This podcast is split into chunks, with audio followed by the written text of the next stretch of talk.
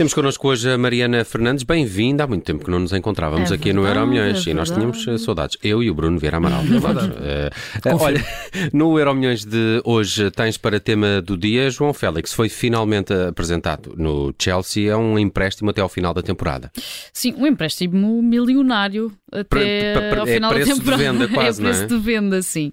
Uh, são 11 milhões de euros de taxa de empréstimo uh, que o Chelsea vai pagar ao Atlético de Madrid até ao final da temporada, pagando também os salários uh, de João Félix, portanto é um investimento bastante grande uh, até ao final da temporada, sendo que nem sequer existe opção de compra. Portanto, a verdade é que se o Chelsea no final da temporada quiser contratar de facto a título definitivo a João Félix, terá de negociar novamente com o Atlético de Madrid uh, os contornos desse negócio. Portanto, é quase aqui uma questão, obviamente.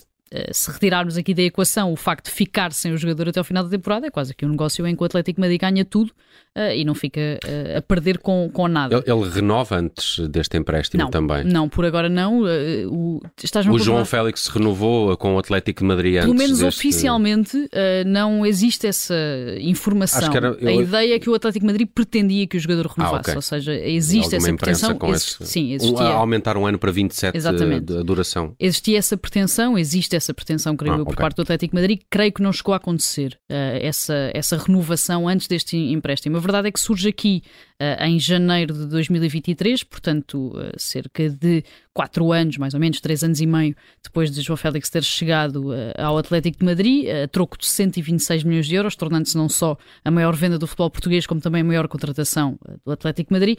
E acho que é uma altura em que é a melhor oportunidade que João Félix tem para mostrar que a única coisa que falta realmente, ou que faltou, digamos assim, foi o encaixe no Atlético de Madrid, foi principalmente o encaixe com o treinador, com o Diego Simeone.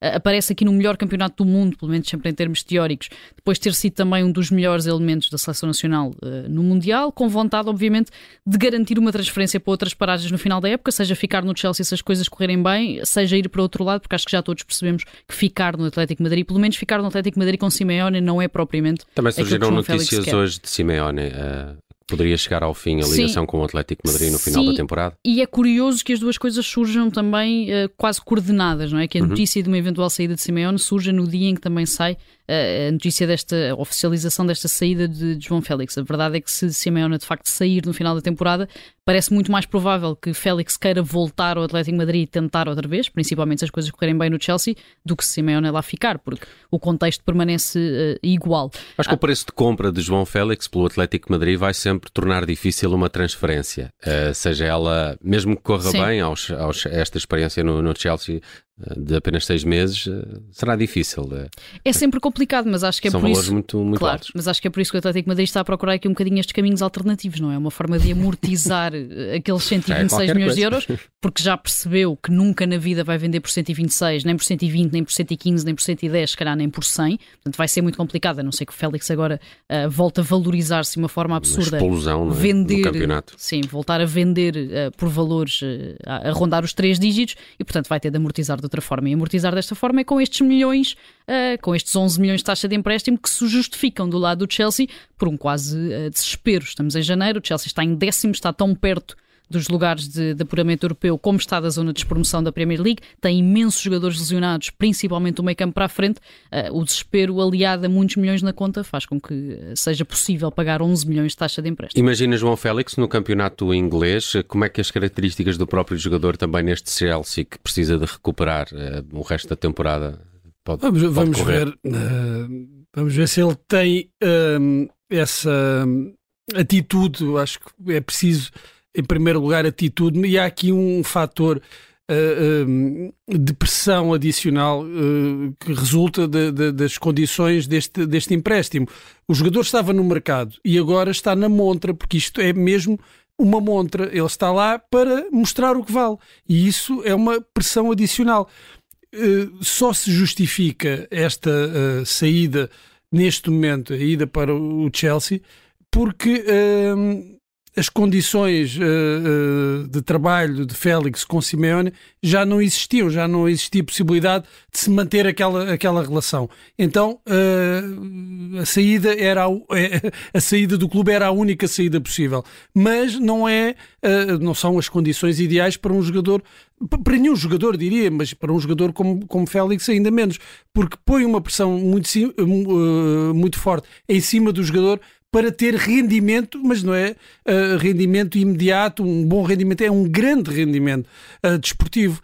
E isso uh, pode-se dizer que a qualidade está lá e que João Félix pode brilhar em qualquer clube, mas é um fator de, de pressão adicional e vimos como, como Félix, em, em, circunstâncias e em condições que não seriam as ideais, acabou por não comprovar, não provar esse, esse valor, aliás, valor pelo qual uh, o Atlético de Madrid o comprou. Eu acredito na qualidade de João Félix, mas este contexto eu acho que não é favorável ao jogador e ainda para mais, eu estava a dizer que o jogador estava uh, na montra, mas a loja está uma bagunça, não é? O hum. Chelsea neste momento não é a loja ideal para João Félix estar na monta.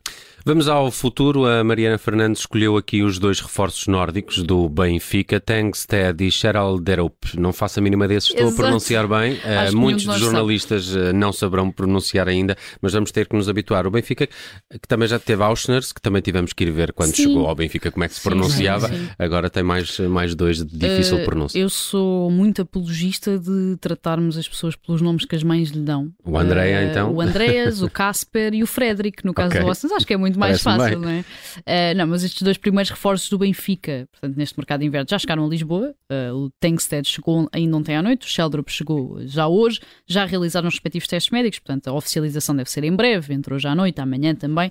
O Casper Tankstead é dinamarquês, avançado, tem 22 anos e jogava uh, no Rosenborg da Noruega, a partida vai chegar por cerca de 7 milhões de euros. E o Andreas Sheldrup é norueguês, médio, tem 18 anos e jogava no Nordzealand da Dinamarca, chega por 10 milhões, provavelmente com mais cláusulas adicionais. Portanto, temos um dinamarquês que jogava na Noruega e um norueguês que jogava na, na Dinamarca. Temos essa curiosidade.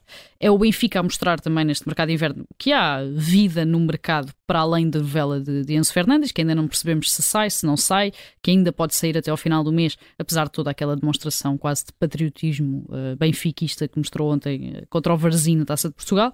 Uh, as ações do Benfica também na janela de transferências continuam a mostrar que Roger Schmidt está muito atento e é um claro aficionado do futebol escandinavo. Depois de Alexander Bá, dinamarquês, também do Frederic Osses, norueguês, chega outro dinamarquês, chega também outro norueguês, a um clube, como sabemos, com historial nórdico. Temos os exemplos de Maniche, o Stromberg, o Mats Magnussen, também o Stefan Schwarz.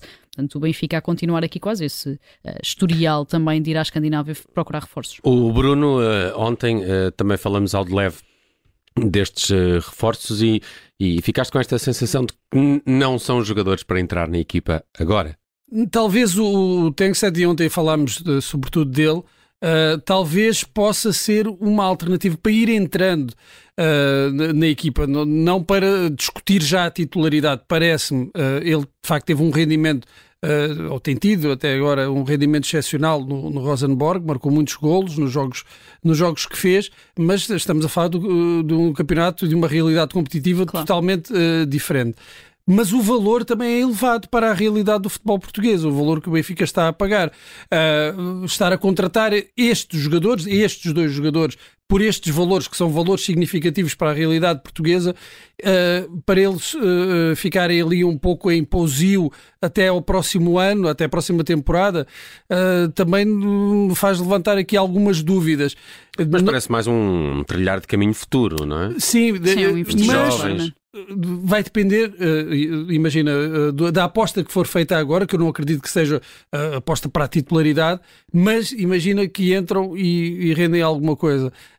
eu acho que pode ser assim, ir entrando aos poucos para ver o que é que podem valer de imediato, no imediato, mas à partida, olhando para o perfil dos jogadores, para a idade dos jogadores, não parece que sejam jogadores para entrar já, para estar a discutir a titularidade com, com os jogadores, uh, os habituais, as habituais escolhas de. A, a ver, vamos Roger também Schmidt. como é que fecha o mês de janeiro para, para, para a formação do Benfica. Ainda podem existir algumas saídas que até podem estar a ser contempladas nestes, nestes dois negócios. Vá. A ver, vamos. Passado, uh, e a história de Emiliano uh, Sala. Uh, trazes aqui Sala porque, ao que parece, o Cardiff começou a pagar a contratação ao Nantes.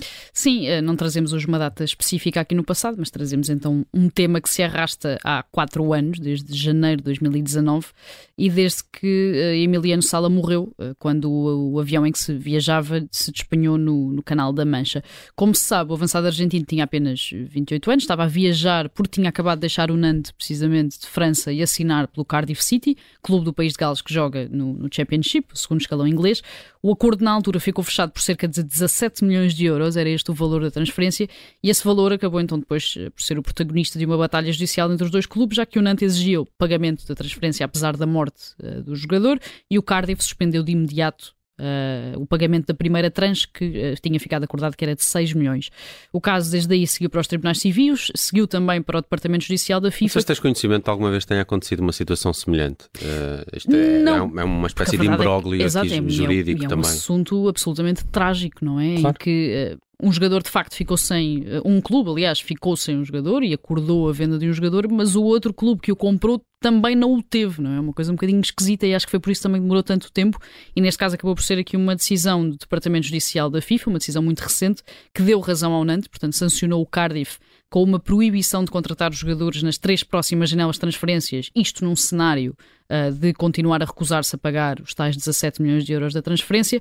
O Cardiff de, recorreu da decisão da FIFA para, para o TAD, para o Tribunal Arbitral do Desporto, à procura, obviamente, de uma conclusão diferente, mas também anunciou hoje uh, que pagou a primeira tranche da transferência de Emiliano Sala, portanto, estes tais 6 milhões de euros, principalmente para reverter esta decisão da FIFA, portanto, para não ficar proibido de contratar praticamente durante ano e meio, não é? Durante uhum. Três janelas de, de, transferências. Portanto, é o início da resolução, pelo menos até ao TAD dizer alguma coisa, é o início da resolução de um caso absolutamente trágico, onde, obviamente, os dois jogadores, fica, os dois clubes, neste caso, também ficaram a perder.